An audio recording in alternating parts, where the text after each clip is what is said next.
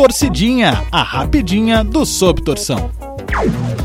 Episódio de hoje: Perdemos a capacidade de dizer eu não sei.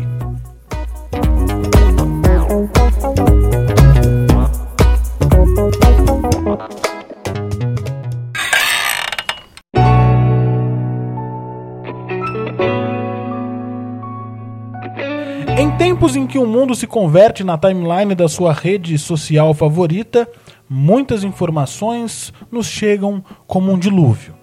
Todo segundo o planeta muda e no segundo seguinte já estamos sabendo o que aconteceu. É a era da informação, uma das características mais marcantes da cybercultura apresentada pelo filósofo Pierre Levy.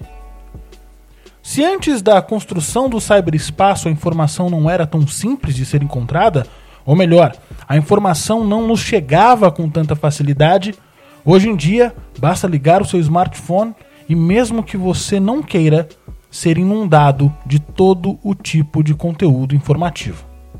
Que bom, né? Mas veja bem, será que estamos sabendo lidar com toda essa informação fácil e rápida? Vamos fazer uma analogia aqui. Quando você consome muito uma coisa, é porque você se viciou nela. Ninguém consome muito um produto a não ser que esteja viciado nele. E a lógica serve para quase tudo. Nos viciamos em informações. Porque quanto mais temos, mais nos destacamos na pós-modernidade. Ser pouco informado hoje é motivo de exclusão. Queremos e precisamos estar bem informados. A informação se transformou em uma espécie de narcótico. E tanta informação ao mesmo tempo pode causar efeitos nocivos para as pessoas. A lógica aqui também é simples. Está cada vez mais difícil filtrar, selecionar e estabelecer informações válidas ou inválidas. O que importa é ter a informação. Melhor, o que importa é ter o status de estar bem informado e não estar bem informado de fato. O que importa é jamais dizer eu não sei sobre algum assunto. E a informação passa a ter uma disfunção. Ao invés de informar, faz justamente o contrário. A disfunção narcotizante é uma das teorias da comunicação que diz que esse excesso de informação é uma espécie de perturbação no funcionamento da mídia de massa e acaba levando as pessoas a perderem a sensibilidade frente às questões apresentadas. Por isso, as pessoas não se permitem dizer eu não sei. Porque dizer eu não sei em um mundo onde a informação sobre qualquer assunto está a um clique de distância se tornou inaceitável. Sócrates ficaria decepcionado com essa nossa tara por achar que sabemos algo. O grande defensor da dúvida ficou famoso pela célebre frase: Só sei que nada sei. Além disso, o mestre de Platão pretendia que as pessoas que o confrontavam com suas certezas chegassem à mesma conclusão. Era uma tática simples, porém genial Enquanto o sujeito vinha com uma certeza, Sócrates confrontava essa certeza fazendo uma pergunta sobre ela. E a cada pergunta feita, o sujeito percebia que, no fim das contas, não sabia de nada do que estava falando. Era um diálogo mais ou menos assim. Sócrates, você que é tão sábio, pode ensinar o meu filho a ser corajoso? Não posso fazer isso pois não sei o que é coragem. Mas você, que sugere que eu possa ensinar o seu filho sobre coragem, deve saber o que ela é. Coragem é não ter medo. E o que é medo? É bem, medo. Bom, é, é, é como é medo? Medo como assim? É, é, medo. Essa técnica era conhecida como maiêutica, palavra grega que significa o ofício da parteira.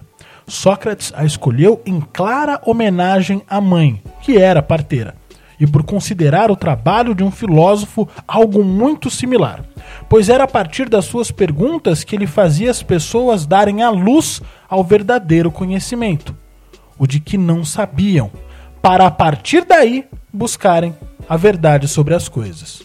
Com isso, Sócrates desmascarou muita gente que se dizia sábia. Dentre os desmascarados estavam Anito, Meleto e Licon, representantes das classes dos políticos, poetas e oradores da cidade, respectivamente, e que, enfurecidos com o filósofo, levaram-no ao tribunal e o condenaram por dois crimes: corromper os jovens com suas ideias subversivas e por não adorar os deuses. Depois de um julgamento cheio de contradições e marcado pelo baile filosófico que Sócrates deu em seus acusadores usando a maiêutica, o filósofo foi condenado a escolher entre deixar de dar aulas e, portanto, parar de questionar as pessoas ou tomar um veneno chamado cicuta. Ele escolheu a morte, como relatou seu discípulo Platão em seu livro Apologia de Sócrates. Os atos de perguntar, questionar e duvidar são muito eficazes para desmascarar discursos cheios de certezas. Esses discursos impossibilitam as pessoas de buscarem conhecimento. Como aprendemos com Sócrates, só a dúvida é combustível para o caminhar rumo à verdade. Existe muita gente que não tem nenhum domínio sobre o assunto, dizendo as suas opiniões baseadas em dois parágrafos de leitura. E como a comunicação se tornou uma disputa de discursos, ninguém se importa em realmente se informar sobre o que está sendo dito e aprender com o diálogo. O que importa é simplesmente vencer o embate. Dizer eu não sei é como derrubar o rei no tabuleiro de xadrez intencionalmente. É jogar a toalha, é assumir a sua ignorância como se isso fosse algo ruim.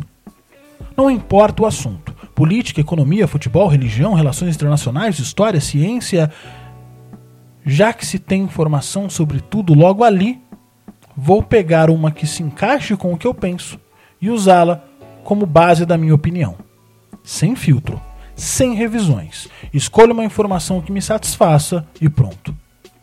Tá tudo bem admitir que não sabemos sobre algo e que vamos buscar informações suficientes, filtrá-las, revisá-las e só depois construir o conhecimento sobre o assunto e aí dar a nossa opinião. As discussões seriam palcos de aprendizado e não ringues de luta. Mas, como já salientei, não fazemos isso, porque o que importa é vencer a discussão e não aprender com ela. Estamos flertando com a estagnação do conhecimento, pois o conhecimento só se constrói com as dúvidas. E, estranhamente, estamos cheios de certezas. E por que isso acontece? Eu não tenho nenhuma vergonha de dizer que eu não sei.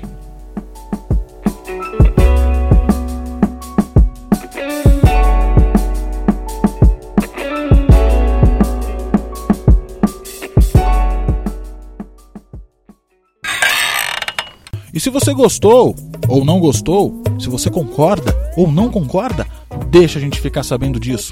Mande o seu recado para mensagemdocaos@gmail.com ou nos siga no Instagram arroba Torcidinha, a rapidinha do Sob Torção.